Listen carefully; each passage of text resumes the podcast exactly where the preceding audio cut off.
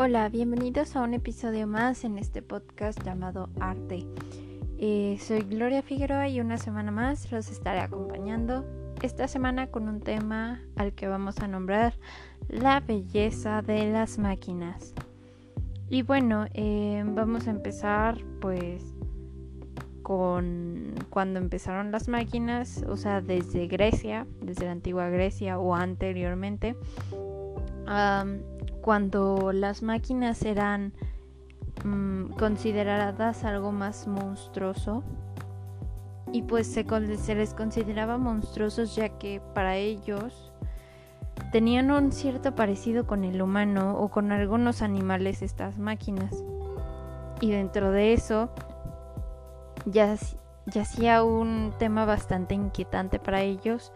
Y pues muchas veces estos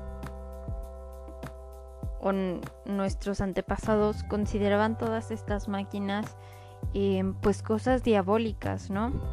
Y por ende, al ser diabólicas, eran carentes de belleza. Los griegos no dejaron ningún registro realmente de máquinas.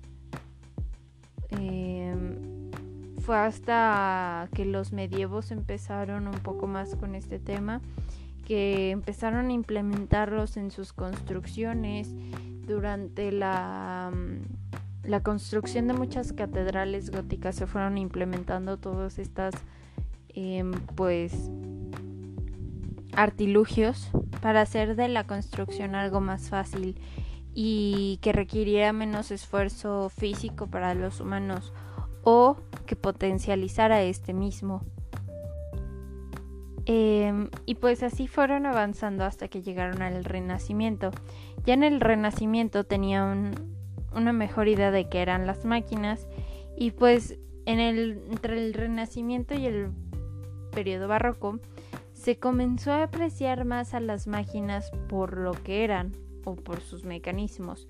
Ya no se trataba de compararlas con el ser humano, ya era, o sea, esto es bello, pero es porque es una máquina, o sea, encontraban la belleza en las máquinas en todos sus mecanismos, sus engranes, sus todo lo que el ojo aparentemente no veía, pero era lo que hacía que estas máquinas funcionaran adecuadamente. Y pues desde entonces hasta ahora em, este es un tema que sigue bastante arraigado a nuestra sociedad, ¿no? Qué tan rápido avanza la tecnología, qué tanto se van implementando nuevos mecanismos y nuevas cosas a todas estas máquinas, tantas mejoras, que algunos de los humanos le seguimos temiendo a las máquinas, otros realmente las admiran. Mm, y pues creo que mejor ejemplo no hay como los relojes suizos. Los relojes suizos, para quienes no sepan, em, realmente lo que vale más en un reloj y por lo que se les reconocen a los relojes suizos es realmente por su maquinaria, por cómo los pequeños engranes funcionan como un todo y pues aparte han tenido muchas mejoras. Hoy en día seguimos usando lo que viene siendo el zafiro natural o en las gamas medias altas se usan el cristal de zafiro que es algo es un material más artificial pero pues que sigue siguen usando aún así no mm, y pues con esto último que les dije de que algunos temen otros admiran y algunos otros en su mayoría artistas están al pendiente o están eh, teniendo visiones de cómo va a ser un futuro si la sociedad sigue avanzando a los pasos enormes que avanza, ¿no? Mm, un ejemplo de esto es el estilo y el subgénero cyberpunk. El cyberpunk, em, pues, ¿qué quiere decir esta palabra, no?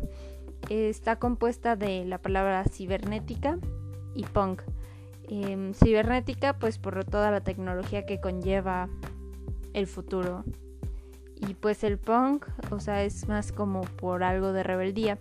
usualmente todo lo que tiene que ver con este género tiene muchos detalles de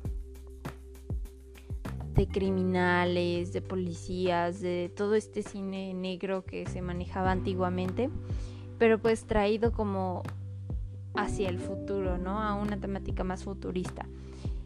Eh, pero ¿por qué se caracteriza este género?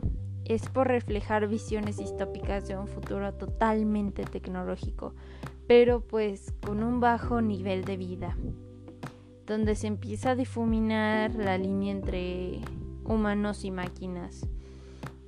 Mm, hay muchas películas que tratan este tema. Algunos ejemplos son Blade Runner o para los fans del anime está Akira. Mm, también lo presentan en shows como en Samurai Jack. Para quienes hayan visto este show en los 2000 sabrán a qué me refiero. Eh, es cuando Jack viaja al futuro, no al pasado, sino al futuro, cuando Aku ganó y se ve una sociedad cyberpunk, ¿no? También hay muchos, es algo que se está poniendo muy de moda y también para los fans de los videojuegos voy a mencionar un juego que van a sacar pronto.